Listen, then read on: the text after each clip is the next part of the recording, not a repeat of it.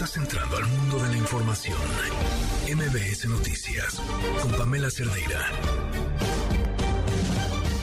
Ya es jueves y aquí estamos para entender qué diablos está pasando, la semana por terminar y muchas cosas que comentar. Eh, ya le iremos dando. Soy Pamela Cerdeira. Comenzamos.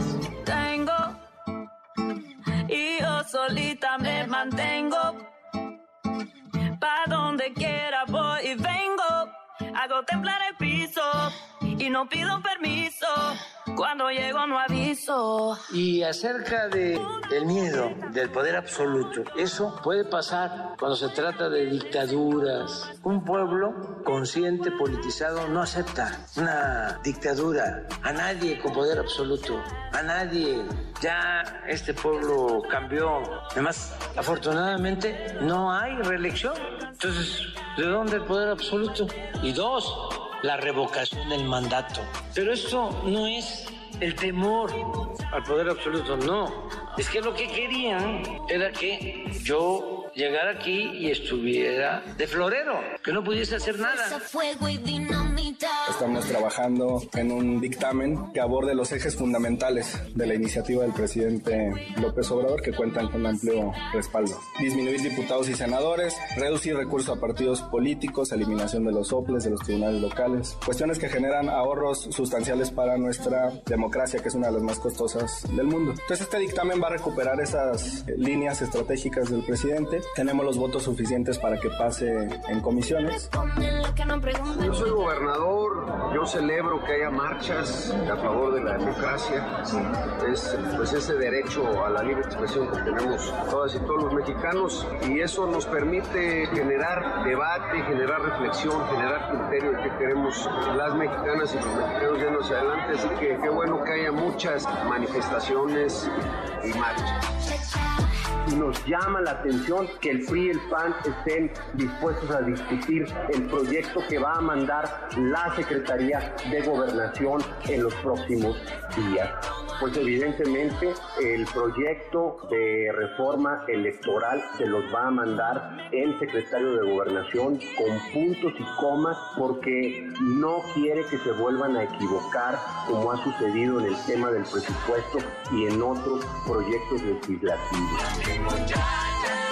Echar las campanas al vuelo, pues tampoco. Siempre hay que estar atentos, atentas. Hay que ver en qué términos se habla de ese famoso plan B. veremos mientras no se coloque sobre la mesa.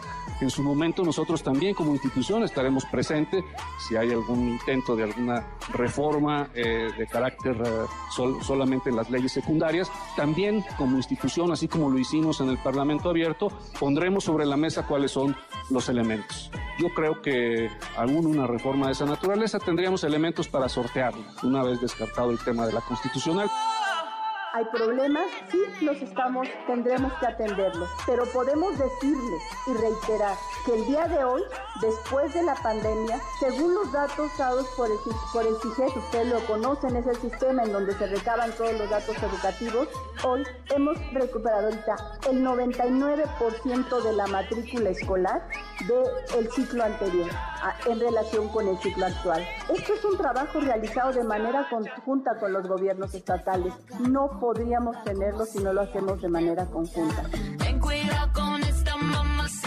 ¿Cómo están? Muy buenas noches. Gracias por acompañarnos en este jueves. Eh, veía esta mañana que nuestro presidente convocó a un voto masivo por Morena en las próximas elecciones. Yo me estaba preguntando, bueno, ¿qué habría dicho el candidato López Obrador si cualquier presidente de oposición, por supuesto, hubiera hecho exactamente lo mismo, una pre-pre-pre-campaña con recursos del Estado, porque la mañanera se hace con eso, con recursos del Estado. En fin, es lo que nos tocó. El teléfono en cabina 5166125, el número de WhatsApp 5533329585, Twitter, Facebook, Instagram, TikTok me encuentran como Pam Cerdeira. Estoy atenta a sus comentarios. Gracias por la confianza y la información que nos comparten. Y vámonos con esto que nos tiene Gaby Vargas. Liverpool es parte de mi vida. Presenta. No importa cómo estés, siempre puedes estar mejor. Mejor, mejor con Gaby Vargas.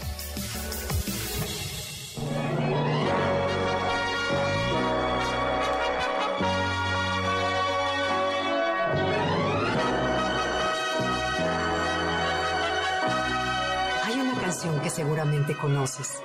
En los años 70 la grabaron dos de las mejores voces masculinas de México, Marco Antonio Muñiz y José José. Se trata de la pieza titulada Tiempo, que en realidad no es una canción. Es un poema del escritor Renato Leduc al que le puso música Rubén Fuentes. El texto tiene una historia peculiar que te comparto. Sabia virtud de conocer el tiempo. Nació de un reto literario, un juego entre unos amigos que se aburrían durante una clase de gramática española. Para romper la monotonía de un profesor un tanto soso, Renato Leduc y sus compañeros solían jugar a hacer poemas en secreto a partir de palabras o frases complicadas. Él, que tenía ingenio y buena pluma, siempre superaba los desafíos. Pero esa mañana su condiscípulo Adán Santana lo incitó a componer un soneto en el que rimara la palabra tiempo. Leduc lo intentó sin éxito y terminó por rendirse. Su amigo rió a carcajadas y le dijo que si se apreciaba de ser tan buen poeta, debería saber que la palabra tiempo no tiene rima en el idioma español. Renato Leduc se quedó intrigado y asusado por su orgullo herido. Decidió no dejar las cosas así. Buscó en los diccionarios y comprobó que efectivamente tiempo es una palabra que no tiene consonancia en español. Pero descubrió también que se trata de un término polisémico, es decir, que lo usamos con varias acepciones, con distintos significados. Puso entonces manos a la obra y sorprendió a sus compañeros con el ingenioso soneto que comienza diciendo, sabia virtud de conocer el tiempo. Sin duda es el texto más famoso de Leduc. Habla del tiempo y de su riguroso transcurrir, el amor y el tiempo, el tiempo y la añoranza pero me gustaría llamar tu atención sobre la frase que cierra el poema. Amor de aquellos tiempos, cuánto añoro la dicha inicua de perder el tiempo. ¿Sabes lo que significa la palabra inicua? Es interesante. Podía suponer que quiere decir inmensa, inigualable o algún calificativo de esa naturaleza, pero no es así. Inicua, de acuerdo con el diccionario de la RAE, significa inequitativa, injusta. Y surge la duda, ¿por qué el poeta calificó de esa manera a la dicha de perder el tiempo? ¿Crees que haya tenido razón? Perder el tiempo es un privilegio que no todos queremos darnos y sobre todo que no siempre podemos darnos. Cuando somos niños, el tiempo nos parece eterno, inagotable lo manejamos con soltura, con despreocupación y perderlo es una de nuestras grandes prerrogativas. Pero con los años y la edad, el tiempo se convierte para nosotros en una preocupación, en un agobio. Aquella vieja dicha de perderlo nos abandona injusta e inequitativamente. Perder el tiempo, en el sentido más relajado y amable de la palabra, es realmente un placer. Ver pasar la tarde, conversar tranquilamente, reír, caminar sin rumbo, imaginar sin ton ni son son bellas formas de perder el tiempo. Un tiempo que se pierde y al mismo tiempo se gana y se disfruta.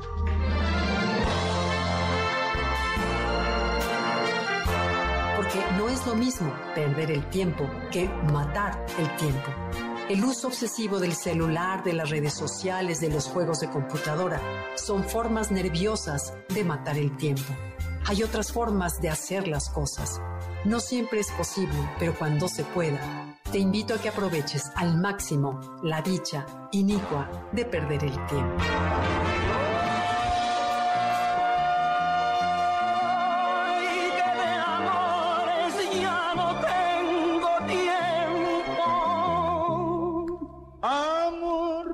Aquellos tiempos cuanto añoro la dicha inicua de perder el tiempo.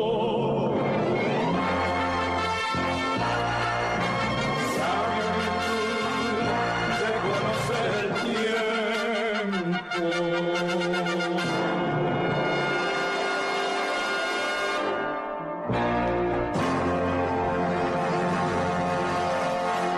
Es parte de mi vida. Presentó. Mejor, mejor con Gaby Vargas. Quédate en MBS Noticias con Pamela Cerdeira. En un momento regresamos. Estás escuchando MBS Noticias con Pamela Cerdeira.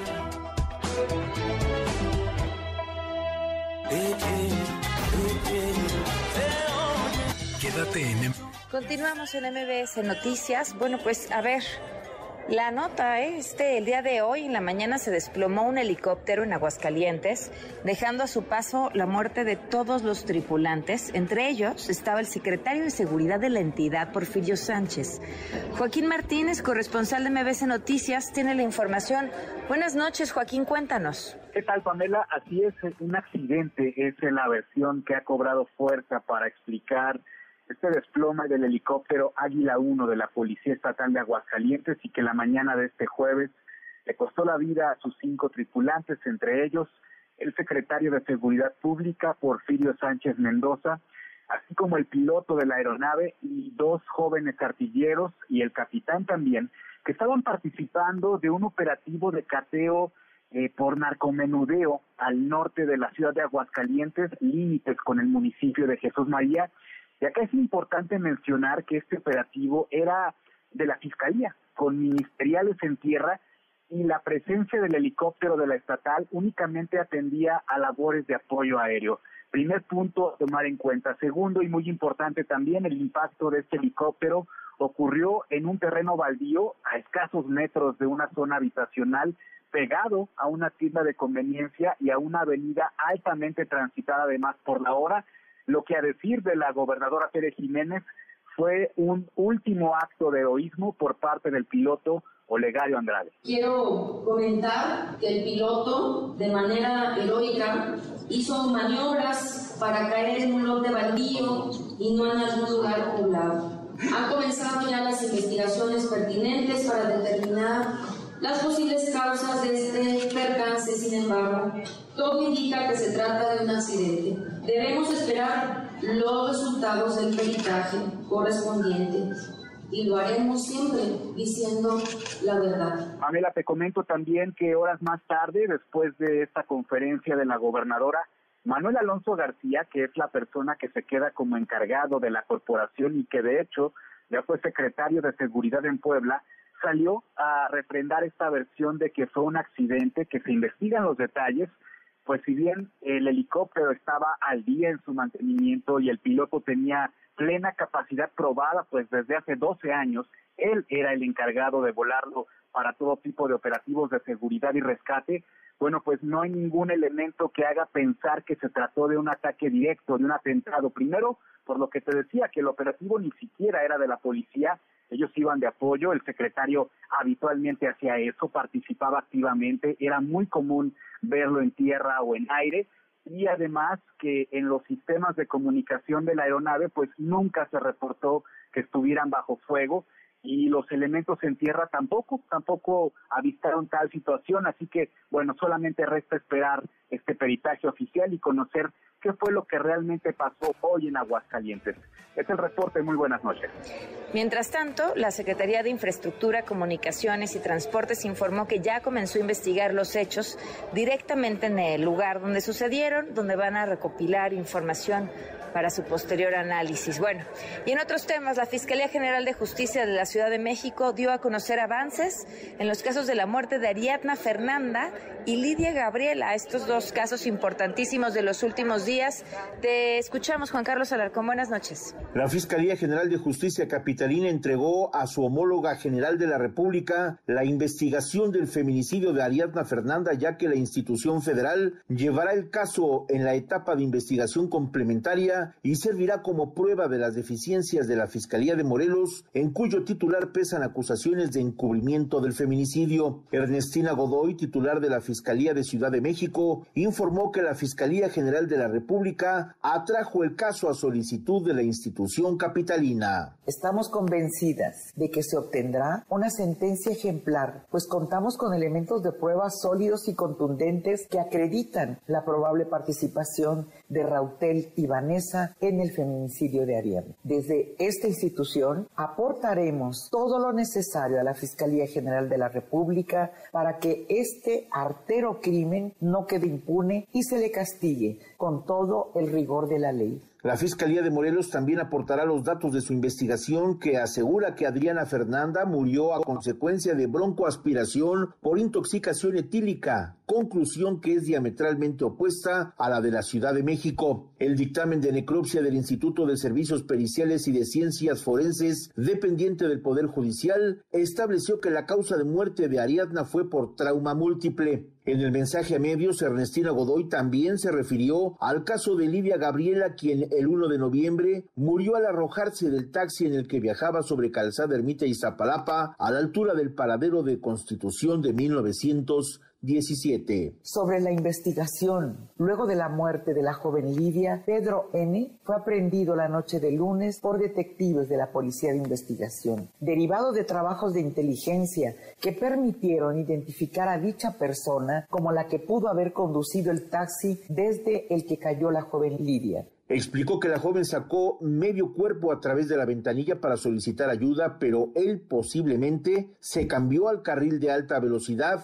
por lo que ella cayó del vehículo sobre el asfalto. Se integró una sólida investigación y se logró detener a Pedro, quien fue vinculado a proceso por un juez de control, quien acreditó la posible comisión del delito de feminicidio. Hasta aquí la información. Por su parte, en la conferencia matutina del Gobierno Federal, gracias Juan Carlos, el subsecretario de Seguridad y Protección Ciudadana, Ricardo Mejía, destacó eh, justamente la vinculación a proceso del caso de Ariadna Fernanda y en el de la profesora de inglés Mónica Citlali. La vinculación a proceso de Vanessa N. y Rautel N. por el presunto feminicidio de Ariadna Fernanda. Este caso en un primer momento lo había tomado la Fiscalía de Morelos, pero ya remitió la carpeta, declinó la competencia y el caso lo lleva con mucho éxito la Fiscalía de la Ciudad de México. Ambos ya están vinculados a proceso penal. La resolución y detención de los presuntos responsables del feminicidio de la maestra de inglés Mónica Citlali Díaz Recendis, cuyo cuerpo fue localizado sin vida en la autopista México-Cuernavaca. Se logró la detención de Alexis N. y su madre María Isabel N. por el delito de desaparición. Se desprenderá también su presunta participación en el feminicidio. Ya están ambos detenidos y está detenido un tercero, Jonathan N., por el delito de encubrimiento. Mónica Citlali habría arribado al domicilio donde habitaba su pareja sentimental Alexis N. No hay registro que haya salido y también ingresó una camioneta fue abierto el portón por la madre de Alexis. Se tiene indicios de que ahí pudo haber sido desplazado el cuerpo de Mónica Citlali. En el inmueble se pudo encontrar indicios positivos con prendas con manchas hemáticas y objetos que eran propiedad de la víctima. Y ojo a esto, Familiares de Elizabeth Jiménez Hernández, una chiquita de 12 años que desapareció hace dos días al salir de la escuela en la alcaldía Álvaro Obregón, se manifestaron para exigir a la Fiscalía General de Justicia de la Ciudad de México que sea detenido el chofer del transporte público en el que se le vio por última vez. Esto fue parte de lo que se escuchó en esta movilización. No sean diferentes, se matan las mujeres en la cara de la gente. Se la viva. Llevaron viva! ¡Viva lo queremos! ¡Nos falta una! ¡Nos falta Elizabeth! ¡Nos falta una! ¡Nos falta Elizabeth! ¡Viva se la llevaron! ¡Viva lo queremos! ¡Viva se la llevaron! ¡Viva la queremos! Y fíjense, si algo ha caracterizado este 2022 ha sido eso, ¿eh? la gente saliendo a las calles por sus desaparecidos, exigiendo que las autoridades se pongan a trabajar de inmediato. Un recién nacido fue abandonado a un costado de un lote baldío en la colonia agrarista mexicano en Iztapalapa.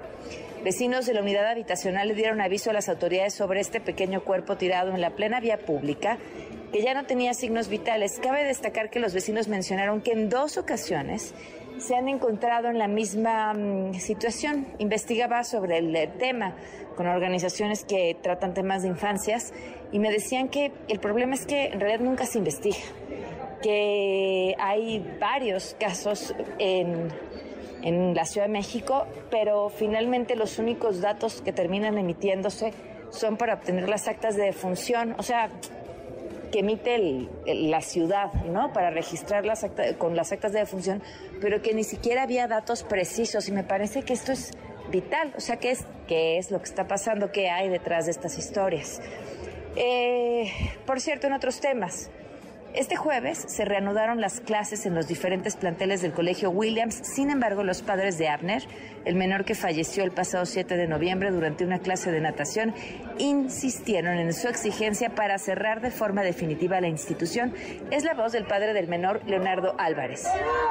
pues dar seguimiento a la, a la investigación, seguir exigiendo justicia. Buscamos que sea de manera pacífica, pero sí exigiendo. Un grupo de padres también como que quieren que ¿Qué opinas de eso? Pues cada quien tiene sus opiniones, ¿no? Los hechos son los que hablan. Cada quien puede llevar a su hijo donde quiera y si ellos pues quieren seguir exponiendo a sus hijos, pues es decisión de ellos. Mientras tanto, la fracción de Morena en el Congreso Capitalino rechazó un punto de acuerdo para el esclarecimiento de este caso. Adrián Jiménez nos tiene la información. Te escuchamos, Adrián. Buenas noches. Este jueves, la bancada de Morena en el Congreso Capitalino votó en contra del punto de acuerdo presentado por la perredista Polimnia Sierra para exhortar a la titular de la Fiscalía Local Ernestina Godoy y a la Autoridad Educativa Federal en la Ciudad de México a llevar a cabo las investigaciones necesarias para el esclarecimiento del fallecimiento de Abner en el Colegio Williams. En un inicio, durante la presentación del punto de acuerdo, los morenistas en voz de la diputada Guadalupe Morales habían mostrado su beneplácito, incluso preveían que no habría discusión y se sumaban con una adición para que se verificara el cumplimiento de la guía operativa para la organización y funcionamiento de los servicios de educación básica para las escuelas particulares en la Ciudad de México incorporadas a la SEP con énfasis en el rubro de seguridad. Primero y desafortunadamente pues no va a haber discusión porque no creo que haya aquí una diputada o diputado que esté en contra de tan eh, grande molestia, eh, enojo con este tipo de instituciones que se dicen tener un prestigio de muchos años como es esta y los casos que usted ha mencionado. Pero quiero reconocer eh, el punto de acuerdo. Sin embargo, eh, quisiera si nos puede permitir usted un resolutivo adicional, porque hay un área especializada que es la que debe vigilar la correcta, que se apeguen a lo que mandata la SEP, pero además el correcto funcionamiento de la escuela y sobre todo el velar por interés- el interés superior de la niñez. Sin embargo, el sentido del voto de Morena cambió cuando el diputado por el PAN Federico Doring también presentó un resolutivo adicional para exhortar a la Fiscalía a abrir una carpeta de investigación en contra del director del colegio, Juan Camilo Williams, y llegar a las últimas consecuencias para lograr justicia para Abner y su familia. Fue entonces que llegada la votación económica, Morena, incluida la legisladora Guadalupe Morales, rechazó a mano alzada el punto de acuerdo. Al respecto, el vicecoordinador de los panistas, Ricardo Rubio, acusó de encubrimiento al grupo mayoritario. Hay quienes pagaron anualidades y que hoy temen por llevar a sus hijos a estos eh, colegios, no nada más al Williams, sino a quienes imparten este tipo de clases que en principio pueden ser positivas, deportivas, necesarias para que nuestras niñas y niños se ejerciten, se desarrollen sanamente, pero que se haga de manera ordenada. Y por otro lado, pues también que no se encubra a nadie, porque aquí claramente hay tráfico de influencias.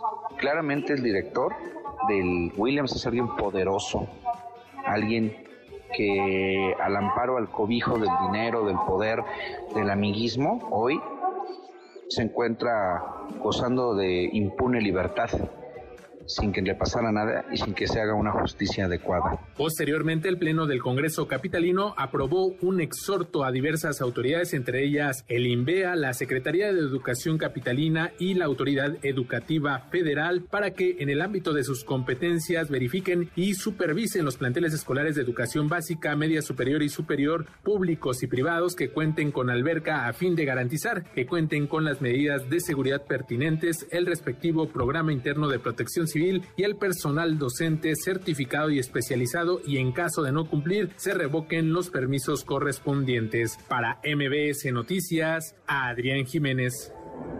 Damos una pausa y volvemos.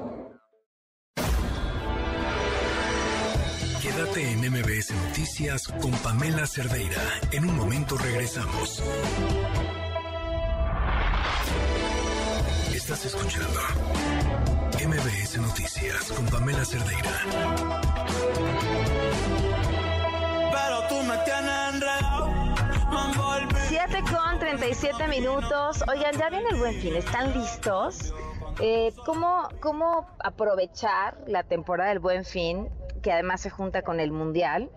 Y hacer compras que sean inteligentes, que no caigamos presa de las ofertas. A mí la persona que mejor me ha enseñado, y lo digo siempre porque es cierto, saber que si no lo necesito, aunque esté en descuento, en oferta, no me estoy ahorrando nada, estoy gastando, es Sofía Macías. Ella ya la conocen, especialista en educación financiera y finanzas personales del bestseller Pequeño Cerdo Capitalista y nos acompaña en la línea. ¿Cómo estás, Sofía? Muy buenas noches. Hola Pam, tú ya súper aplicadísima, nunca lo pudiste haber resumido mejor. Creo que el consejo de oro en esta temporada justamente es, si no habías planeado comprarlo, eso no es ahorro, es gasto con descuento. Y como que duelen esas verdades financieras de pronto porque si nos cae la pedrada, pero creo que nos ayudan a tomar mejores decisiones, ¿no? Claro, oye, hoy, ahora oí un consejo que también me pareció muy bueno, que seguro tú ya lo habías puesto en alguno de tus libros, pero me lo refrescaron, que es del ahorro, ¿no? No ahorres lo que te queda después de gastar, gasta lo que te queda después de ahorrar. Exactamente, el famoso quítame lo que me lo gasto es como el, mejor tip para definitivamente poder eh, llegar al tema del ahorro, porque si no siempre se nos va a atravesar la emergencia, el gasto, el gusto, eh, la necesidad, etcétera, y pues es muy difícil ahorrar. Pero en esta temporada ya descontando la parte de que si no lo necesitas, pues no, ahora sí que no lo compres y no andes de turista si no andabas buscando algo, sí se pueden hacer compras inteligentes y, y si tú ya comparaste precios y tienes un presupuesto claro de cuánto te puedes gastar que, que no implique el compre ahora y sufra hasta marzo del año que viene, porque ahí es cuando la gente ahorita hay muchas promociones que te dicen empieza a pagar en marzo, pero pues si ahorita quizás tenemos un poco más de recursos extra, ya sea porque viene el aguinaldo, porque algunos reciben algún otro tipo de bono, porque si tienes un negocio quizás es, una, es un periodo de, de ventas altas, pues ¿qué te hace pensar que si no lo pagas ahorita lo vas a pagar más fácil en marzo que los ingresos todavía son regulares, ¿no? Entonces creo que es muy importante comparar los precios en varias páginas, varios comercios, y llevaron un, registro claro de, esto para encontrar realmente los mejores precios en lo que ya planeaste que si ibas a, comprar. Eh, checar también que obviamente no hayan aplicado la de lo, lo, subimos para luego bajarlo y pues tener claro de, de cuál es el precio regular de las cosas. En la parte, por ejemplo, de los meses sin intereses, que es una de las promociones más comunes en este periodo, pues hay que usarlo solamente para bienes con mayor vida útil que el plazo de pago, y si vas a comprar, por ejemplo, tecnología electrónica o muebles, pero, pero realmente eh, en despensa solamente podría ser para no perecederos que pues, puedas utilizar en ese periodo que vas a estar pagando y en la parte de ropa solo para básicos, nada del último grito de la moda que ya no vas a usar en dos meses. Y pues también eh, a veces las, las tiendas te dan o meses sin intereses o un descuento y hay que evaluar si el descuento es bastante considerable, quizás es mejor eso a tener una facilidad de pago porque los meses sin intereses pues nada más te dan más tiempo para pagar, pero no necesariamente un, un mejor precio. También en este periodo los bancos de pronto sacan promociones adicionales a sus tarjetas, entonces vale la pena que cheques pues los correos que te mandan, tus eh, estados de cuenta, etcétera, o incluso las mismas páginas dentro de sus programas de recompensas para ver si hay algo que te interesa. Y eh, también es importante checar las políticas de devolución, porque de pronto encuentras un, producto, pero si por estar en rebaja no te permiten devolverlo y tuvo un defecto, pues esto puede ser más un, un gasto. Y por supuesto, bien claritas las fechas de corte y de pago de las tarjetas. Acuérdense que si tú compras algo con descuento, pero nada más andas pagando el mínimo, pues vas a acabar anulando ese descuento. Entonces, hay que tratar de elegir entre las tarjetas, pues la que esté, digamos, haya cortado pocos días antes del buen fin, para que tengas más tiempo para reunir los recursos y pagarla completa cuando llegue eh, la fecha de pago y no estar arrastrando saldos. Claro. Oye, Sofía, y eh, lo que sí les voy a recomendar yo, que no es un gasto, es una inversión que pueden comprar en este buen fin y pueden adelantar incluso los regalos de Navidad, es la agenda del pequeño cerdo capitalista. Exactamente, y parte de estos consejos, muchas gracias Juan por la recomendación, la agenda cada semana trae ejercicios para que pues pongas en orden ese relajito financiero que trae, trae temas sobre tarjeta de crédito este año que pues con la inflación la verdad es que todo el mundo traemos en la cabeza cómo generar más dinero, también hay, hay ejercicios de ingresos extra. Un tema que nos habían pedido muchísimo es el de dinero en pareja, viene justo de cómo tener esa conversación en pareja y también pues hay ejercicios para quienes tienen ingresos variables para emprendedores y para quienes tienen ingresos fijos, entonces les pueden ayudar muchísimo y pues si por alguna razón van a andar por Guadalajara a finales de mes, pues voy a estar en la Feria del Libro el 30 de noviembre a las 7 de la noche, entonces pues allá los espero en la presentación encantada. Mucho éxito, Sofía, te mando un abrazo muy grande. Gracias y pues cuiden esa cartera en estos tentadores días de aquí a lunes que se ponen rudas las tentas, el tema de las ofertas y del bombardeo publicitario. Así que para que tengamos un muy buen cierre de año y pues espero que pronto platiquemos también de Aguinaldo, mi querida Pam. Ya sé, me voy a persinar con el estado de cuenta para que nada de eso suceda. Gracias, buenas noches. Oigan, y le agradezco a Salvador Guerrero Chiprés, presidente del Consejo Ciudadano para la Seguridad y Justicia de la Ciudad de México, que nos acompaña en la línea, porque también estos días de muchas ofertas, los fraudes están a todo lo que dan. Eh, ¿Cómo estás, Salvador? Buenas noches. Buenas noches, Pamela. El agradecido soy yo porque nos permite entrar en contacto con tu audiencia y decirles dos cosas fundamentales.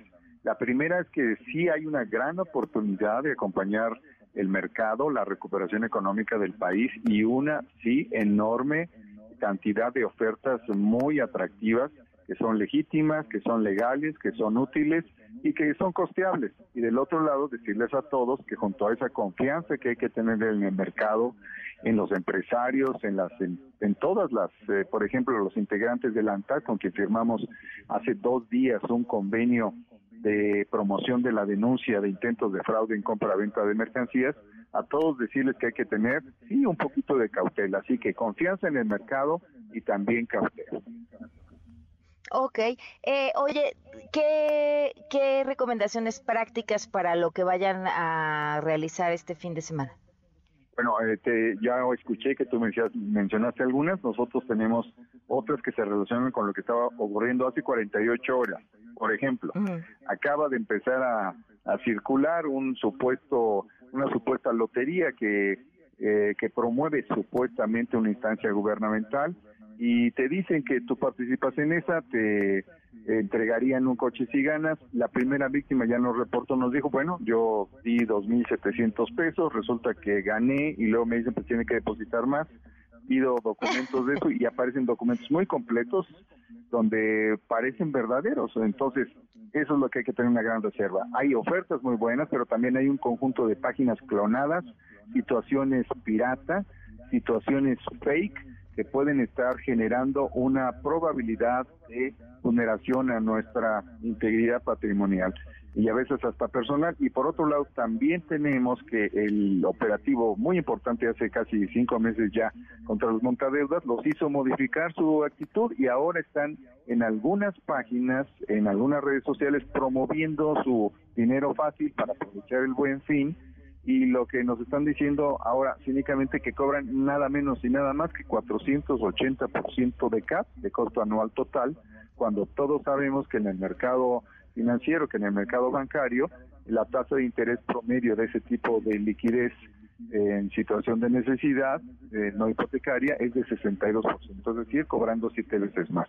Así que hay que estar pendiente de esas ofertas, hay que estar pendiente de también la frecuencia en que se presenta el fraude en operaciones de venta y compra por Internet, que nos ha generado en el Consejo Ciudadano provenientes los reportes de todo el país, el 28% de los mismos, es decir, uno de cada tres de los reportes que hemos estado recibiendo recientemente tiene que ver con venta y compra fraudulenta por Internet.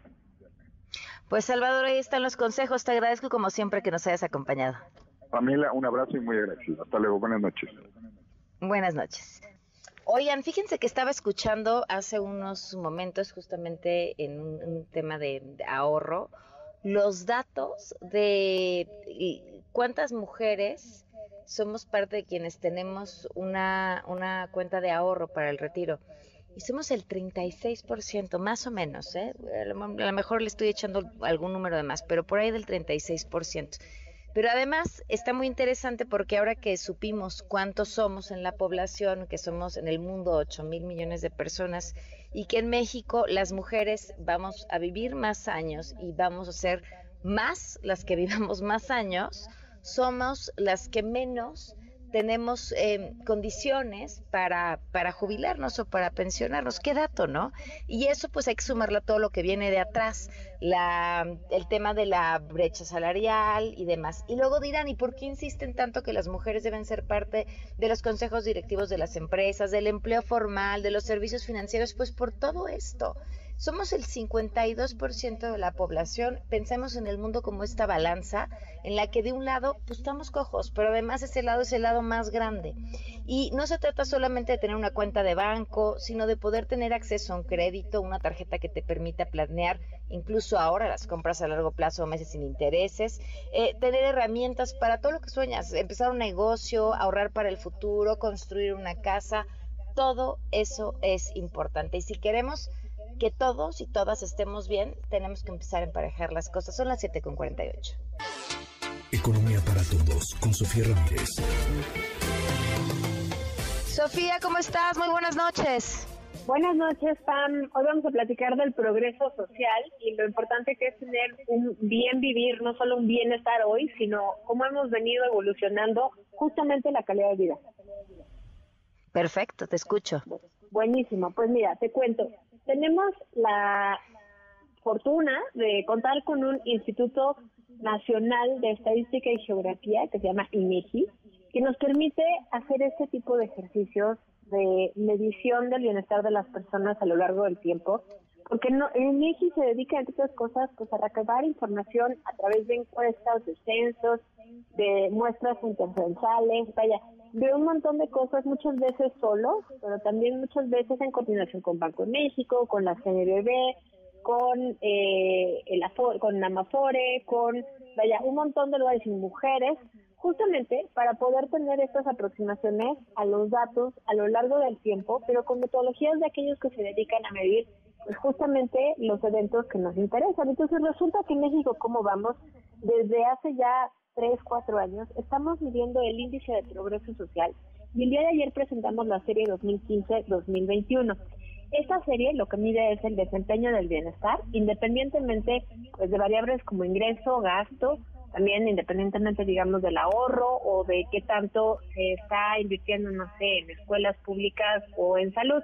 Tú me dirás, pero justo se trata de ver cómo va la calidad de la atención a la salud, cómo va el acceso a la educación, sí, pero mira, tú sabes que para que haya bienestar necesitas varias cosas, entre otras necesitas claramente dinero, que haya crecimiento, pero por otro lado necesitas una buena gestión de esos recursos. Entonces, pues lo que hacemos es que evaluamos lo que realmente importa en la vida de las personas, pero extrayendo pues más bien eh, estas variables monetizables para dejarnos con las respuestas a las preguntas como si nuestro hogar nos brinda protección suficiente, si tenemos suficiente comida, si la educación y los servicios de salud nos están dando la cobertura que necesitamos, etcétera. Entonces, resulta que el índice de progreso social del año 2021, que es digamos los datos más actualizados que presentamos el día de ayer, nos dieron una perspectiva bien diferente a lo que ha venido ocurriendo en los últimos años desde que inició la serie en 2015. Y es que entre 2015 y 2021, si tú solo miras el nivel de bienestar que tenemos en estos dos años, pareciera que no avanzamos un ápice, que el rezago es permanente desde 2015. Resulta que, pues obviamente en estos años no es que no haya pasado nada, es que simplemente entre 2015 y 2018 venía incrementándose el nivel de bienestar medido en el índice de progreso social pues mira, en 2016 crecieron 24 estados en progreso social. En 2017 pues subieron 21 estados en progreso social. En 2018 subieron 25 estados, lo cual pues nos hablaba de una trayectoria positiva de incremento en la calidad de vida de las personas. Resulta que en 2018 alcanzamos el puntaje más alto, con casi 65 puntos sobre 100, y a partir de entonces empezamos a perder puntaje. Por ejemplo, entre 2018 y 2019, 16 estados retrocedieron en este indicador de bienestar y luego entre el 19 y el 20, 24 estados retrocedieron. Claramente entre 19 y 20 pues tuvimos la pandemia y para 21 retroceden otros 24 estados porque pues obviamente los efectos de la pandemia son de mediano y largo plazo, ya no se diga en salud, en educación, en mayores desigualdades por la falta de empleo durante algunos meses o años en algunas familias. Y bueno, pues obviamente eh, si tú agregas esta circunstancia, pues ves que entre el 2018 y el 2021 cayeron 30 entidades federativas en los números de bienestar que tienen estado por estado. Esto es súper preocupante porque obviamente, insisto, entre el 19 y el 20 puedes decir, pues claro, la pandemia, pero incluso entre el 18 y el 19 tuvimos este retroceso de 16 estados que no se puede solamente atribuir a la caída minúscula del PIB, digamos, del tamaño de nuestra economía. Porque obviamente si tú hubieras tenido servicios sólidos, hubieras tenido continuidad, digamos, en la entrega de los programas con un enfoque pues focalizado hacia personas más vulnerables por medio de los eh, padrones, digamos, de entrega de programas que venimos perfeccionando a lo largo de los últimos 30 años, pues tal vez hubieras visto que si pues, no avanzaba demasiado tampoco se iba a contraer. Creo que la gran pregunta es, ¿cuál de todas las medidas de una nueva administración son efectivas para mejorar la calidad de vida y cuáles no? Yo te puedo nombrar algunas que desde el principio sabíamos que no era buena idea, y en primer lugar, pues sí destaco esta, que es que los programas sociales tenían padrones muy claros de a quién tenían que darle cuánto dinero, pues según su condición de edad, de vulnerabilidad socioeconómica, de acceso a escuelas, de distancia a el próximo hospital, de calidad de vida en general. Y esta administración, cuando entra, decide eh, contratar a los servidores de la nación, que primero se llamaban siervos de la nación, para reinventar esos padrones eh, de los beneficiarios de programas sociales. Obviamente ahí hay una pérdida importante de información y entonces los programas sociales no dejan de entregarse, pero no se siguen entregando con la misma eficacia. Posiblemente hay duplicidades, en muchos casos seguramente no se entregaron a quien más los necesitaba y ahí podemos detectar pues un problema. Otro gran problema es la eliminación del seguro popular. El seguro popular era lo que conocíamos como la cobertura eh, de salud universal para todos aquellos que no eran beneficiarios ni del IMSS, ni del ISTE, ni de Pemex, ni de Sedena, ni de Marina, ni de los ISTES locales, y que recibían esta cobertura. Bueno, estos 15 millones de personas, un número así realmente amplio, pierde esa cobertura cuando se elimina el Seguro Popular y se transforma en INSABI. El INSABI de esta administración lamentablemente lleva ya dos cambios, ahora ya se llama Bienestar, entonces no nos queda muy claro ni la cantidad ni la calidad de esos servicios y obviamente eso también deterioró la calidad de vida de las personas. Finalmente, pues el retroceso, como te decía yo, en 2021, a pesar de que tuvimos un rebote en la economía, y digo rebote porque recordemos que apenas ahorita, en el tercer trimestre de 2022, estamos recuperando el nivel económico prepandemia. Bueno, en 2021 pues no lo alcanzamos y a pesar del rebote, digamos, que hubo en la economía en el conjunto, pues la verdad es que no alcanzó a permear eh, ni en la magnitud ni en la extensión de lo que había pegado la pandemia y por lo tanto pues el bienestar se vio mermado en 30 entidades, insisto, entre 2018 y 2021.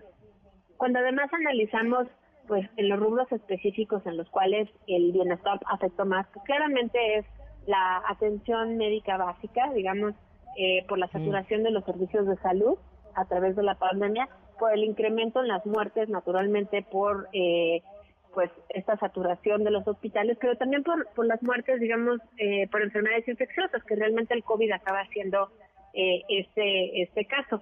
Ahora, hay muchos estados que lograron rebotar relativamente rápido post pandemia en estos rubros de salud, pero pues no así todos. Y la verdad es que el rebote que podemos observar en algunas entidades, por ejemplo, en Ciudad de México, pues perdió 30 puntos de un año a otro en el tema de salud y cuando rebota, digamos, eh, en 2021, pues el bienestar solamente rebota la mitad de lo que perdió. Entonces, creo que eh, tenemos que ser muy eh, críticos, no solo del manejo de la pandemia, sino el estado de las cosas. Y entre otros, creo que habría que de verdad destinarle los 12 mil millones de pesos que dice el Centro de Investigación CIEP que habría que hacer para tener una evaluación del impacto en la pandemia, por ejemplo, en la educación, que es pues totalmente distinto el impacto en el sureste mexicano que en el norte, que en el centro, pues porque no es la misma eh, geografía, pero tampoco es la misma calidad de la educación que ya venían recibiendo niños y niñas. El otro ejemplo es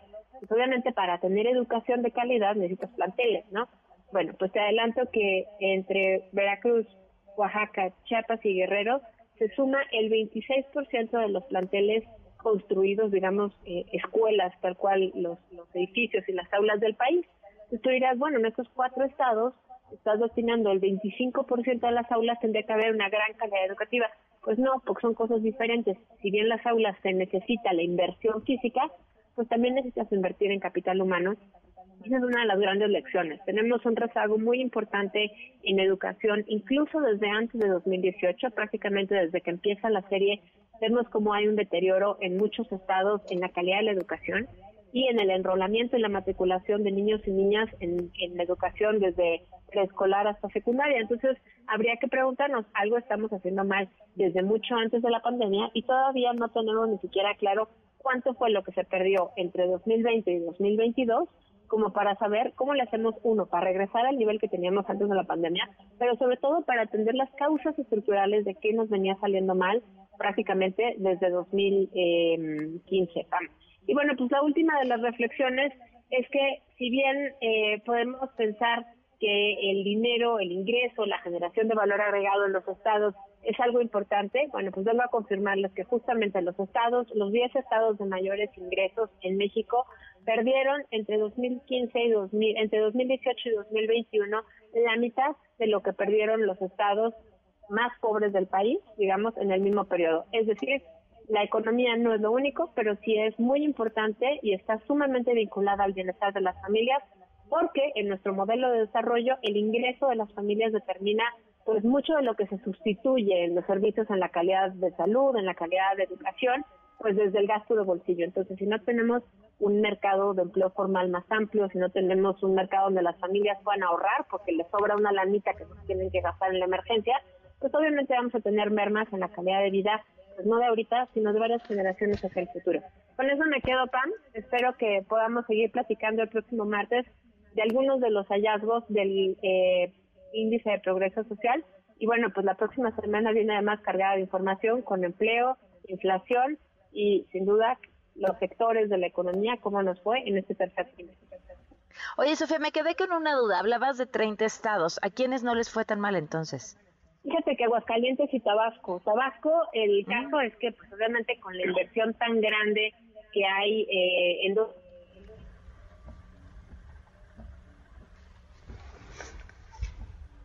Dejamos de escuchar a, a Sofía. Ahí estás. ¿Sofía? ¿Sofía? ¿Me escuchas? Sí, ahora sí. ¿Nos decías eh, Tabasco y Aguascalientes? Tabasco y Aguascalientes, sin embargo, lo que ganaron fue muy chiquitito, Aguascalientes menos de, de 0,2 puntos sobre 100 y Tabasco pues 1.4 puntos, lo cual no es mucho y obviamente también tuvieron pérdidas. Si quieres, el martes, Pan, le dedicamos un buen rato a analizar Tabasco porque creo que amerita justamente esa revisión como caso icónico donde el meterle mucha lana puede parecer que nos lleva a un desarrollo acelerado, pero no necesariamente mejora la calidad de vida. Bueno, pues Sofía, muchísimas gracias. Un fuerte abrazo. Un abrazo, buenas noches. Son las 8 con 1, volvemos. Estás escuchando MBS Noticias con Pamela Cerdeira. Lo último sobre tecnología con José Antonio Pontón. Fíjense cómo somos. Ya les dijimos que no gasten si no es necesario. Ya les dijimos cómo protegerse de los fraudes. Ahora nos ponemos en locos de, bueno, ya viene el bien fin, pantalla. Pontón, para... Pues ¿Qué es pantallas que es el momento, es el noches. momento, el momento de la pantalla, pues es que viene el fútbol, pues no, o sea, pues hay que verlo, ¿no? Y, y la verdad es que sí hay buenos descuentos, eh, siempre y cuando sea necesario, eso sí, estoy de acuerdo con ustedes, siempre y cuando sea necesario tener un nuevo, una nueva pantalla, un nuevo televisor, y si lo ven en buen precio, ¿ok? En tiendas departamentales en línea o, o presenciales o físicas, pues, ahí em, marcas reconocidas es la recomendación. ¿Por qué? Porque tienen soporte técnico, tienen garantía, tienen un call center, tienen, puedes hablar, puedes reclamar, ¿no? Marcas conocidas. Eh, otra, el tamaño pues, siempre ha importado, ¿verdad? Entonces el tamaño sí importa en las pantallas. ¿Por qué? Porque si de pronto eh, estás en una habitación que está pequeña, digamos, no sé, estás a dos metros de distancia de la pared en donde vas a poner tu tele, pues no te conviene tener un televisor más de, de 55 o 65 pulgadas porque es como si estuvieras en la primera fila del cine, ¿no? Eso es como tienes un pantallón enfrente de 85 pulgadas o 100 pulgadas y nada más estás viendo ahí este cómo bota el balón y te mareas en el partido pues que estás viendo y, y igual no tienes una buena experiencia. Entonces, eh, la fórmula es las pulgadas entre el número 26 ese, el resultado va a ser los metros en donde debes de poner tu sofá, ¿no? O tu cama, donde la, tu silla, pues, para ver el, la televisión, ¿no? Para que verla, pues, de una, tener una mejor experiencia. Ahora, hay pantallas que, por ejemplo, la gente que nos está escuchando que tiene, no sé, un restaurante, un bar y que va a dar desayunos o va a dar comidas, ahora para ver los partidos, bueno, pues eh, yo te recomiendo que no te vayas con la mejor tecnología, es decir, que sea, este, que si es eh, ULED o Neo QLED o todas estas cosas, más bien vete por tamaño, ¿no? igual de marca reconocido, pero es mejor tener un tamaño más grande porque esa sí va a estar lejos, ¿no? Si estás en un bar o en un restaurante va a estar va a estar lejos la pantalla con digamos menos tecnología. ¿Por qué? Porque igual no vas a ver este mm, no la vas a utilizar más adelante como para ver series de servicios por streaming o películas y eso, ¿no? Más, más bien vas a tener la, televisión abierta o, algún sistema de, de, cable satelital, etcétera. Entonces hay muchas pantallas de, no sé, 75 u 85 pulgadas que ya son bastante grandes, que aunque sean 4K es suficiente, ¿no? Con eso vale la pena no te fijes si, los HDMI, los puertos son este, compatibles con las consolas, videojuegos, porque pues para un restaurante igual y no te conviene, entonces te conviene más tamaño por menos precio. Ahora, que si la quieres para tu casa, para ver los partidos y después evidentemente le quieres sacar provecho para ver películas, series, consolas, videojuegos, bla, bla, bla, bueno, ahí sí, vete por la tecnología, que yo creo que las mejores tecnologías que hay ahorita es ULED, QLED, que es con Q, o QLED, QLED, ULED y OLED, digamos, ¿no? QLED, ULED y OLED, la O, la U y la Q. Son las mejores tecnologías ahorita porque tienen puntos cuánticos y se ve muy bien y tienen buenos contrastes y buenos colores y buenos los negros realmente se ven negros y no se ven grisáceos, etcétera. Y este y también que se fijen en el en el procesador, el procesador es importante porque eh, es lo que, como ya son Smart TVs, ya son televisiones inteligentes que tienen un sistema operativo y que tú estás eh, descargando aplicaciones para ver este, películas y series, pues el chiste es que responda rápido. Entonces sí te recomiendo que sea modelo 2022. Es así, no compres eh, una modelo anterior.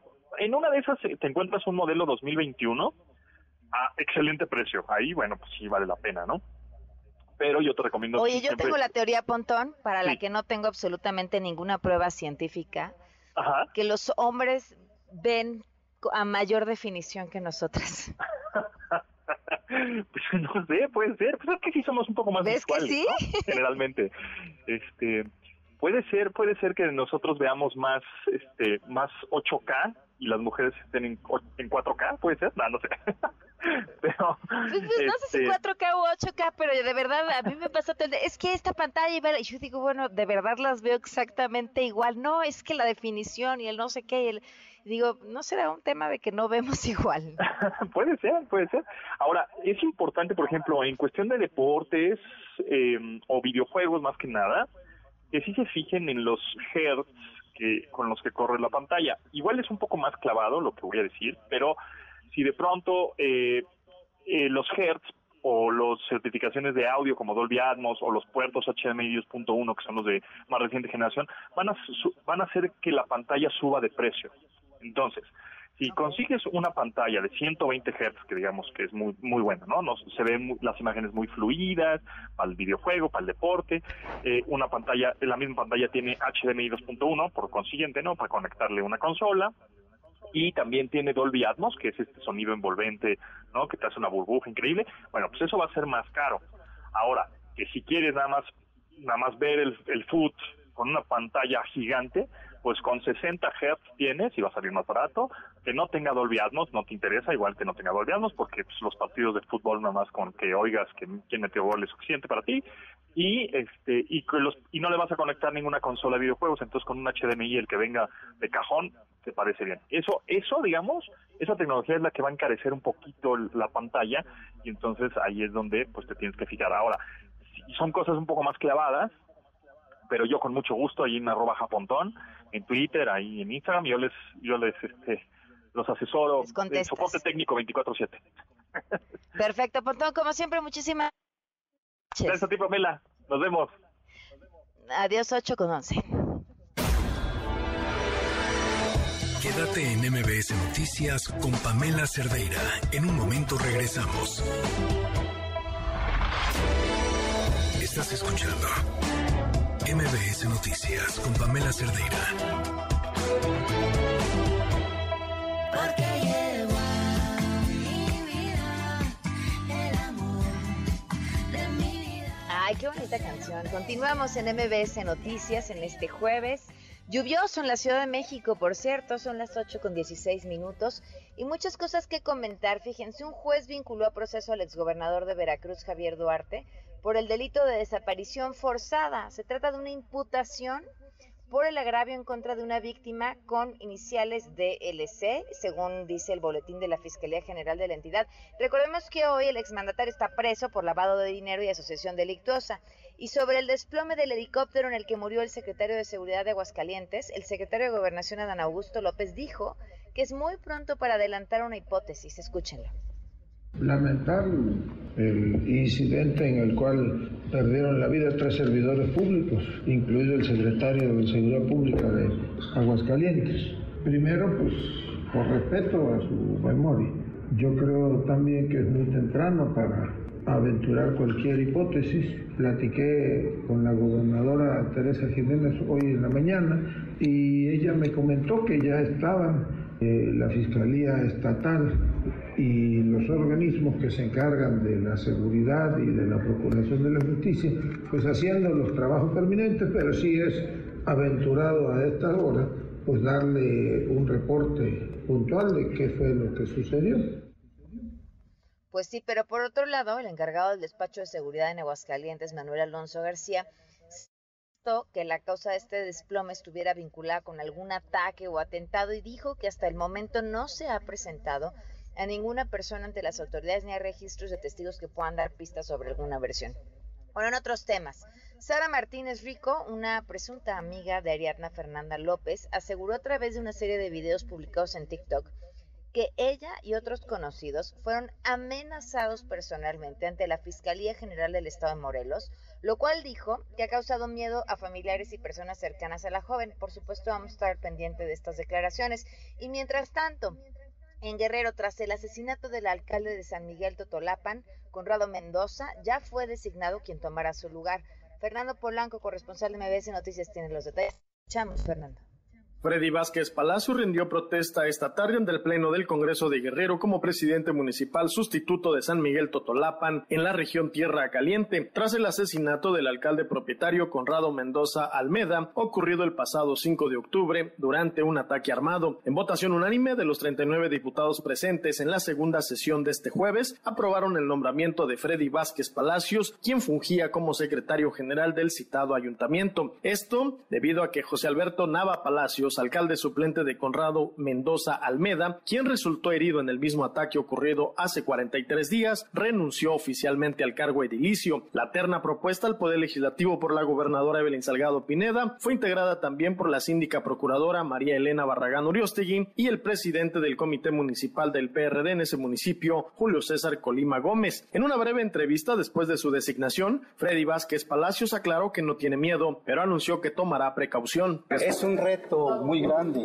que tenemos que asumir por el bien de los totolapenses. Yo estoy desde el principio en eso porque tenemos mucho que hacer por San Miguel.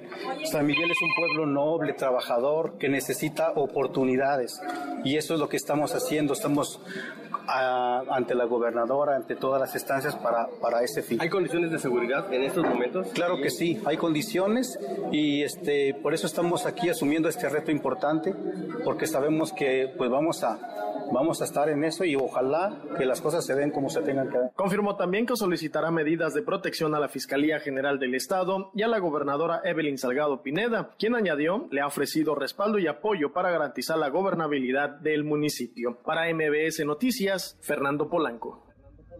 Gracias, Fernando. Fíjense, lo que sí es un tema en materia electoral que, que de verdad no se ha discutido con la suficiente seriedad es justo el tema del crimen organizado. La forma en la que quita y pone y acomoda a personajes en eh, las, los distintos lugares, eh, presidencias municipales y distintos puestos, eh, son de verdad preocupantes, porque además si aspiramos a tener un país en mejores condiciones de seguridad, quién está poniendo quienes están ahí. con 21. Una vuelta al mundo del deporte. El marcador de Rosa Covarrubias en MBS Noticias.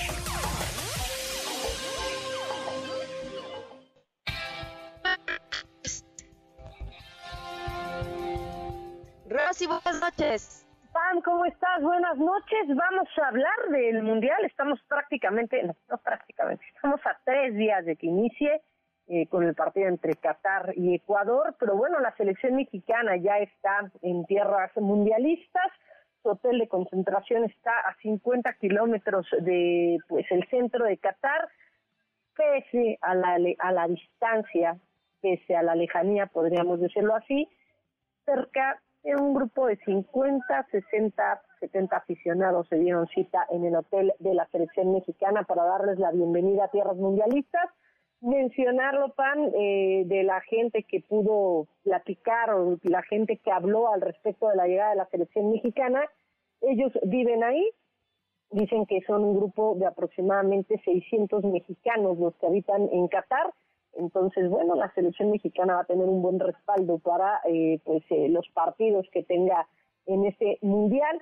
El primero será el próximo martes 22 de noviembre a las 10 de la mañana ante el conjunto de Polonia mencionar pan hablando de Polonia, eh, pues la selección, esta selección dio la nota o pues sí, la imagen, yo creo que va a ser la imagen de todo el mundial porque viajaron al país sede, pero lo hicieron con la seguridad máxima y escoltado por aviones F-16 de las Fuerzas Aéreas Polacas o las propias redes sociales del equipo europeo quienes compartieron el momento en que los aviones van a la par de ellos hasta traspasar la frontera aérea de su país, como ellos mismos dieron a conocer. Así que bueno, pues ya Polonia también está en Qatar, la fiesta pues, está, está a nada de comenzar. Los que también llegaron son los, la, la selección argentina. Hay que recordar que este partido se va a disputar el sábado 26 de noviembre a la una de la tarde, tiempo del centro de México pero sufrió cambios en su lista de 26 futbolistas porque Ángel Correa se subió a la convocatoria del albiceleste debido a que Nicolás González sufrió una lesión en la primera práctica que tuvo el cuadro de Lionel Scaloni en Doha. González no tuvo minutos en el partido que disputaron ante los Emiratos Árabes. Incluso al final del encuentro, el estratega señaló que había algunos futbolistas que no se encontraban en su mejor forma física y después quería conocer que Joaquín Correa iba a ser baja del albiceleste y Thiago Almada fue anunciado como el sustituto. Lo que hemos dicho, Pam, a lo largo de pues estas, estas dos semanas es que la, el tema de los cambios y el tema de que se juegue prácticamente cuando el Mundial, estoy hablando del Mundial, prácticamente cuando los equipos de las diferentes ligas de fútbol alrededor del mundo están en tres, cuatro meses de haber empezado actividad, bueno, pues esto puede ir mermando a los jugadores. Tampoco tuvieron un descanso adecuado. Cuando los mundiales son en verano, pues tienen entre mes, mes y medio para poder recuperarse. Ahora no, ahora te lesionaste en tu liga, tenías 15 días para poder recuperarte. Finalmente eso no le pasó a todos los jugadores. Y otra de las bajas importantes para este mundial es precisamente la del senegalés, el atacante del de Múnich, eh, Mané, quien fue sometido a una segunda resonancia magnética y el estudio reveló que tiene que ser operado de la lesión que sufrió en la cabeza del peroné en el último juego de la Bundesliga previo al parón mundialista. El pronóstico inicial decía que Mané podría estar en condiciones para el partido ante Ecuador, el último que va a disputar Senegal en la fase de grupos, pero pues lamentablemente para esta selección su ícono, eh, no solamente por lo que ha hecho Sadio Mané en el terreno de juego, sino también fuera, es un pues sí, es un benefactor de su país, ha construido escuelas, ha construido estadios, bueno, pues su ícono simplemente no va a poder disputar este mundial, una baja sensible, no solamente para la selección senegalesa, sino también para el fútbol mundial. Y vamos a cambiar de tema porque pues he hablado durante toda esta semana también del asunto particular de Red Bull, de la escudería Red Bull, de lo que ocurrió con Checo Pérez y Max Verstappen en el último Gran Premio que se realizó el domingo en Sao Paulo, de que Max no dejó pasar a Checo, Checo hizo unas declaraciones desafortunadas, Max, bueno, pues también mencionó por la radio que ya había anunciado que no iba a dejarlo pasar. El día de hoy, previo al Gran Premio de Abu Dhabi, que será el último y que se va a correr el próximo domingo, habló Max Verstappen respecto pues de esta polémica y esta situación. Honestamente tengo una gran relación con Checo, pero simplemente no entiendo cuando la gente no tiene la imagen completa para realmente comenzar a atacarme así. Pero sí, espero que algún día, ya sabes, ellos realmente entiendan lo que estaba pasando, porque es simplemente un comportamiento inaceptable de tanta gente. Para ser honesto, no solamente son los fanáticos, sino mucha gente, también en este paddock. Lo que han estado escribiendo sobre mí es simplemente ridículo. Por cierto, Red Bull a través de sus redes sociales dio a conocer, bueno, sacó un comunicado en el que ya habían puesto punto final a la, pues podemos decir, a la polémica que se armó el pasado domingo y pidió este, a los aficionados que por favor dejaran de meter a las familias de ambos pilotos y también, por supuesto, a las familias de ambos pilotos que dejaran de meterse en esta polémica. Específicamente mencionarlo, Pan, unas declaraciones desafortunadas de la, de la mamá de Max Verstappen en redes sociales, donde pone que pues, Checo Pérez engaña a todos, incluyendo a su mujer. Wow, así de rudo así de rudo la puso. Incluso la cuenta de la señora está bloqueada por Twitter. Oye, Rosy, tengo una duda del Mundial. Eh, ¿Va a haber mujeres árbitras? No sé si es la forma correcta de decirlo. ¿Y qué va a pasar con, con el uniforme que tendrán que usar? Sí, ellas van a poder utilizar el uniforme normal que les pide la FIFA. Su uniforme de FIFA es el que van a utilizar, con short, con playera Incluso hoy, Pan, en redes sociales alcancé a ver muchas aficionadas que iban eh, pues con las tradicionales eh, blusas, no de manga larga, de manga corta, pero que iban en shorts.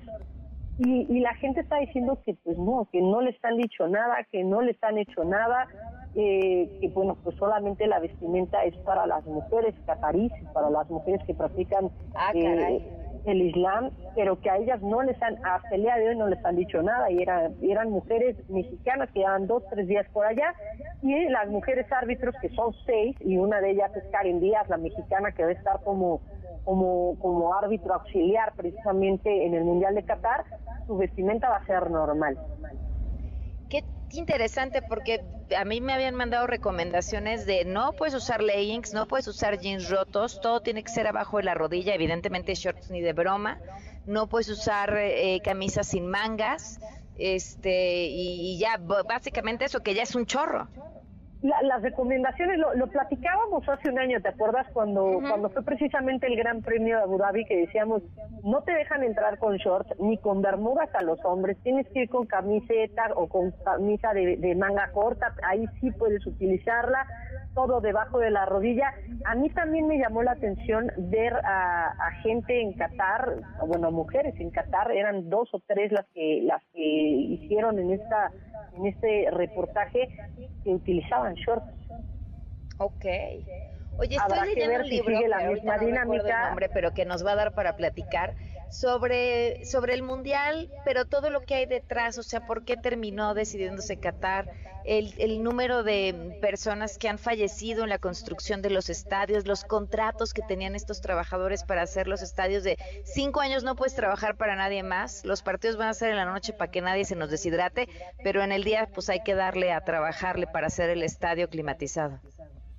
Sí, y es interesante, ¿no? El otro día lo platicaba Pontón contigo, el tema de, de la climatización que tienen los estadios es increíble, porque dentro de la cancha, dentro del terreno del juego, la tecnología es tal que los jugadores no van a tener o no se van a sentir con el calor que podríamos decir aquí en Ciudad Universitaria, mediodía un domingo, que puedes llegar a 32, 33 grados en el, en el verano o en la primavera, allá no lo van a sentir tal cual, van a tener un clima específico para todos los partidos, para que se puedan desarrollar bien. Y lo que decías, ¿no? Del tema de que se juegan en la noche, se juegan los primeros partidos, hora de Qatar se juegan a partir de las 2, 3 de la tarde y de ahí en adelante. Lo que sí, Pam, es que obviamente este mundial era imposible que se desarrollara en verano como es normal o como es habitual que se lleve a cabo. Estamos hablando del verano pues del norte, ¿no? El, el, verano eh, eh, el verano boreal, ¿no? Pero sí es que por, eso se toma la decisión porque el, clima en Qatar en verano es de más de 45 que llega a, superar hasta, los 50, ¿no? ¿Sí? Llega a superar los 50 grados y es por eso que la FIFA determina junto con el comité organizador a pasarlo a noviembre y diciembre, algo que empezó causando molestia precisamente porque los que realmente le pagan a los jugadores son sus clubes, son las ligas, son las que regularmente les dan dinero a los futbolistas. La FIFA da premios cada cuatro años porque se disputa el mundial. Tampoco son premios de cinco pesos, ¿verdad? pero sí son jugosos. Pues Rosy, ¿seguimos platicando de esto entonces? Sí, por supuesto, seguiremos platicando de esto. Gracias, buenas noches. Bonita noche. 8 con 32. Estás escuchando MBS Noticias con Pamela Cerdeira.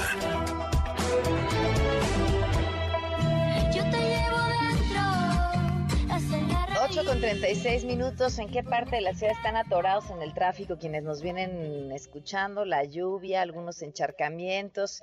Y además les tengo la noticia porque después del buen fin, ya, ahora sí se nos acabó el año y entonces ya empiezan estos bonitos tráficos de diciembre con, con muchas cosas, este, bueno, pues con mucha paciencia, ¿no? Porque todo se acelera, todo el mundo tiene prisa, todo el mundo quiere llegar rápido y demás.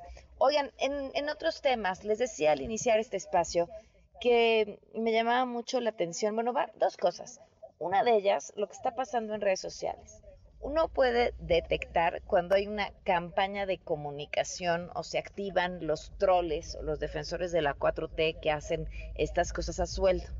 ¿Cómo lo sabes? Porque a veces criticas algo y no pasa nada y a veces hablas de un tema y ese tema empieza a llegar gente a, a opinar, a comentar, a insultar, este, y el tema que ahora claramente les preocupa es el de la marcha y el de la reforma electoral, los recursos.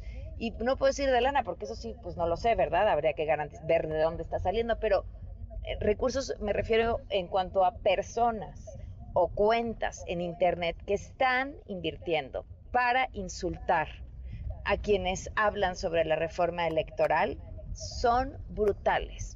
En este sexenio no vamos a ver nada al respecto, pero de verdad ojalá la historia nos dé la oportunidad de ver la estrategia criminal de censura que están aplicando a través de no solo controlar la conversación, sino insultar a quien piense diferente. Pero bueno, ahí se los dejo, son las 8.38.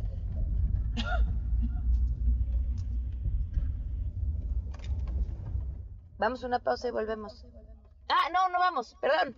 Juan Carlos Alarcón, ¿cómo están las lluvias? Buenas noches.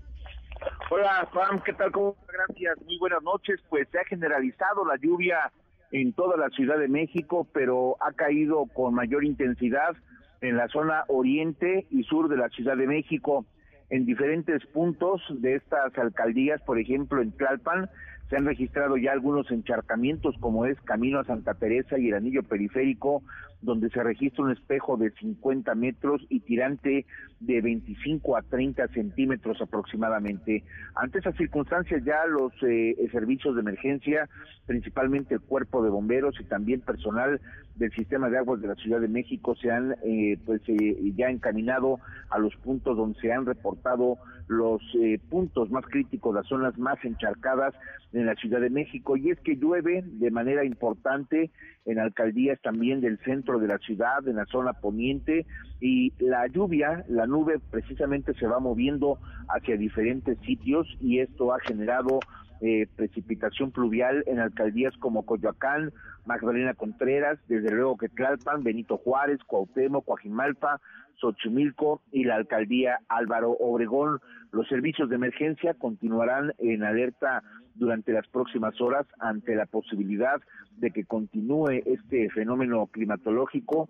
La Secretaría de Gestión Integral de Riesgos y Protección Civil atenta a recibir los llamados en el servicio de emergencia 911 con la finalidad de atender todos y cada uno de los reportes de aquellas personas que sufran las consecuencias de la lluvia.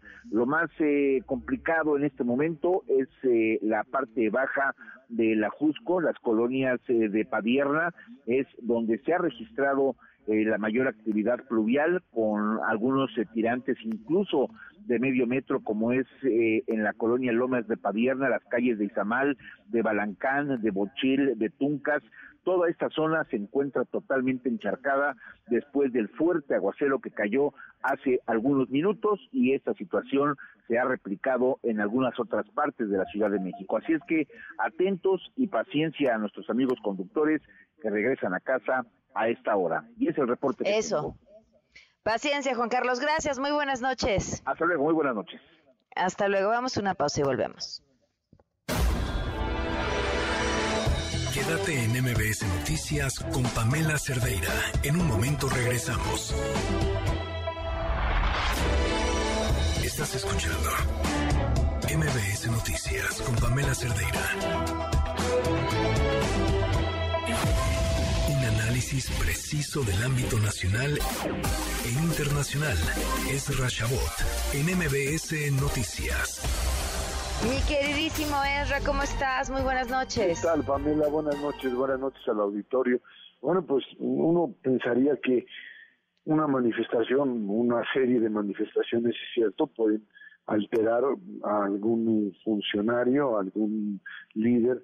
La verdad es que uno realmente queda sorprendido cuando un movimiento de esta naturaleza, que pues pudo haber sido incluso menor, incluso eh, podría haber trascendido a, menores a una menor escala terminó por convertirse en algo que ha rebasado esta manifestación del domingo pasado o estas manifestaciones del domingo pasado han terminado por convertirse en una verdadera ola de movimientos políticos en el país.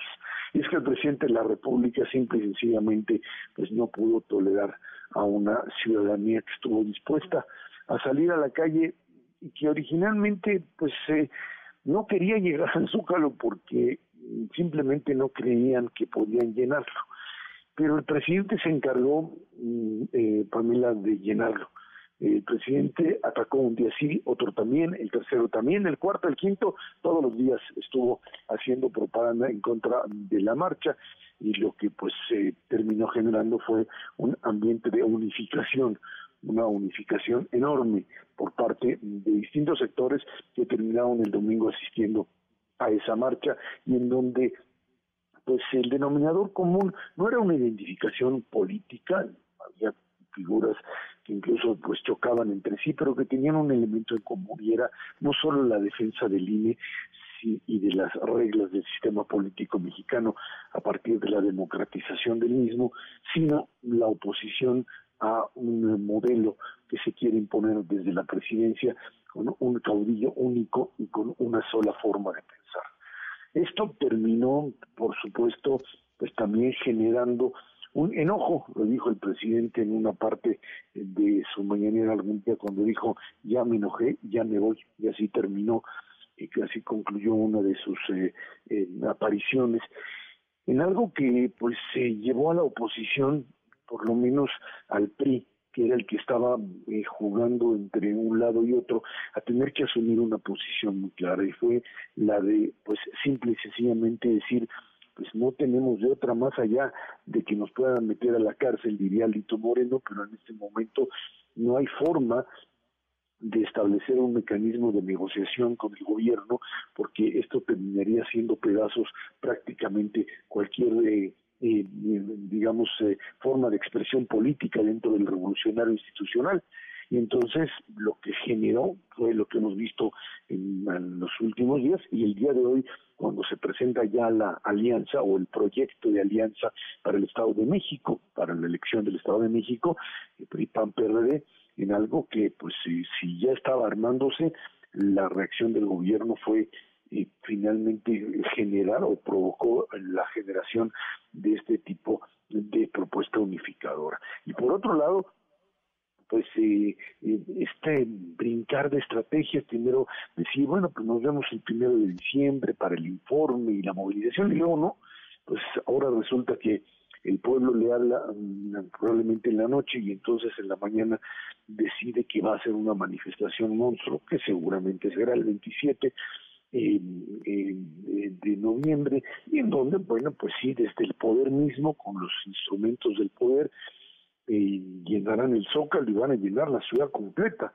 Pero eh, simplemente hay que entender que las manifestaciones emanadas desde el poder institucional no tienen la misma, el mismo impulso, la misma eh, eh, fuerza en términos de, acción política, creo que puede tener una manifestación opositora.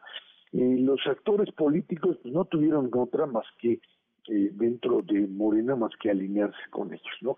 Ya está diciendo Marcelo que él va a ir, el propio Monreal que tiene también ya una postura muy muy clara, yo creo que Marcelo está jugando este, este fin de semana al buen fin, es el buen fin, no voy a ser el buen fin de su carrera dentro de Morena, porque eh, al mismo tiempo que dice sí, yo voy a ir a apoyar al presidente, pues llama el sábado a una ahí en la Arena México, donde se dan las luchas, a una convención por la reconciliación. Monreal que ha dicho no a una reforma electoral con leyes secundarias que serían contrarias a la Constitución, es el mismo Monreal que estará marchando con el presidente de la República si lo dejan, que es muy probable que a la hora que se acerque con su contingente, pues le vayan a decir que no, que fíjese que aquí ya no hay cabida, o incluso pues que antes tenga que tomar una decisión diferente. El resto será pues la cargada, la cargada que veíamos en otras, o que vimos los que ya andamos, o sea, ahí cargados de años, que vimos en el 82 con López Portillo, que vimos con Echeverría, cuando eh, había que, pues, eh, eh, después de la pedrada y que le dieron en Ciudad Universitaria, salir a defender al presidente y entonces hacer una manifestación, lo que se organiza desde el poder y que termina legitimándose por sí mismo. Creo que y lo dijo el propio López Obrador hace un momento, hace unos días, dijo, no, yo podría haberles dicho, está bien, vamos a platicar, vamos a, negociar, vamos a, sentarnos a hablar. Y dijo, no, no tengo por qué, porque eso sería como ceder o de pensar que se puede negociar con un sector que simplemente o al que no le doy ningún tipo de legitimidad. Y ahí están los trenes dispuestos a chocar una sociedad mexicana que está en este modo de colisión, en este modo de enfrentamiento y no hay de otra. Hay que hacerlo, dicen algunos, lo menos duro posible, pero pues estamos en modo eh, electoral, en modo choque, digamos así, prácticamente el principio de sección, nada más que ahora a una velocidad mayor. Y bueno, pues creo que las máscaras se han quitado, si es que en algún momento las tuvieron, y queda claro que de lo que se trata aquí no es de gobernar seis años, sino de ver cómo le hago para seguir gobernando por muchos años más él o pues su sucesor, su sucesora, y que de alguna manera la oposición no tenga oportunidades reales de competir en algo que pues construimos todos los mexicanos en la transición democrática y que hoy se quiere poner en peligro. Ahí están las apuestas por el país, ahí está la apuesta por la democracia, Pamela, y simple y sencillamente creo que eh, pues aquellos que insisten en eh, pensar que no hubo transición democrática, lo que lo que se hizo fue simplemente eh, abrir el paso para simulaciones, no quieren entender que México sí cambió, que aquellos que transformaron y aquellos que impulsaron la democratización del país lo hicieron a partir de no solo convicciones, sino de una lucha que brindó resultados y que incluso fue la que le dio la posibilidad a un López Obrador que hubiese quedado fuera de la jugada desde 1988 de insertarse otra vez en el poder. Y ahora, ahora se trata de jalar el molino de la historia para atrás. Así estamos, Pamela, y creo que finalmente, bueno, pues hay que esperar los tiempos para las definiciones que el país tiene que tomar. Si está dispuesto a asumir ese retorno y seguir en él por quién sabe cuánto tiempo más, o simplemente buscar la alternativa de mantener la democracia, mantener las instituciones que se construyeron en los últimos 25 años y apostar por un México libre, plural, con más opciones y no con una sola opción por parte de un caudillo que cree que tiene toda la razón y toda la fuerza, Pamela. Pues sí, muchísimas gracias, Ezra. Como siempre, un gusto escucharte. Y gracias, buenas noches a todos. Buenas noches, vamos a una pausa. Quédate en MBS Noticias con Pamela Cerdeira. En un momento regresamos. Estás escuchando MBS Noticias con Pamela Cerdeira.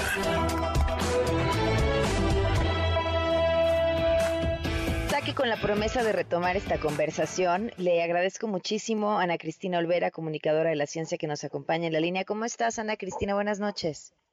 Pamela, muy bien, es un placer platicar contigo. Ahora sí, la tercera es la vencida, ya hubo despegue de Artemis One. Justo de lo que te quería preguntar, ¿cuál es la relevancia de este lanzamiento en el marco de esta futura misión de regresar, diría el hombre, pero es a un hombre y a una mujer a la luna?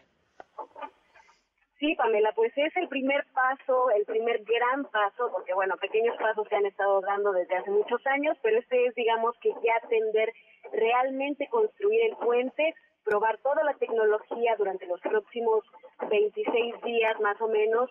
Este cohete, bueno, ya despegó y la nave Orion, que es la nave que va a llevar a los próximos seres humanos a la Luna, pues va a estar probando una serie de tecnologías lleva, por ejemplo, maniquís eh, que van a probar la radiación, la vibración, las, eh, la fuerza de gravedad, lleva muchos experimentos donde se va a probar también la radiación que puede estar, eh, que podría estar afectando a los seres humanos, lleva varios eh, nanosatélites que se van a desplegar también cuando, cuando esté cerca de la Luna para eh, buscar diferentes cosas en la Luna, como por ejemplo el hielo, como por ejemplo lugares idóneos para alunizar en las próximas misiones, en la, en la misión Artemis 3, que será la que finalmente haga un alunizaje de nuevo y que lleve, como bien lo dices, a la primera mujer y a la primera persona de color lo dejan todavía muy ambiguo, se dice que puede ser una mujer y un hombre eh, afroamericano o persona de color, pues podría ser de alguna etnia distinta a la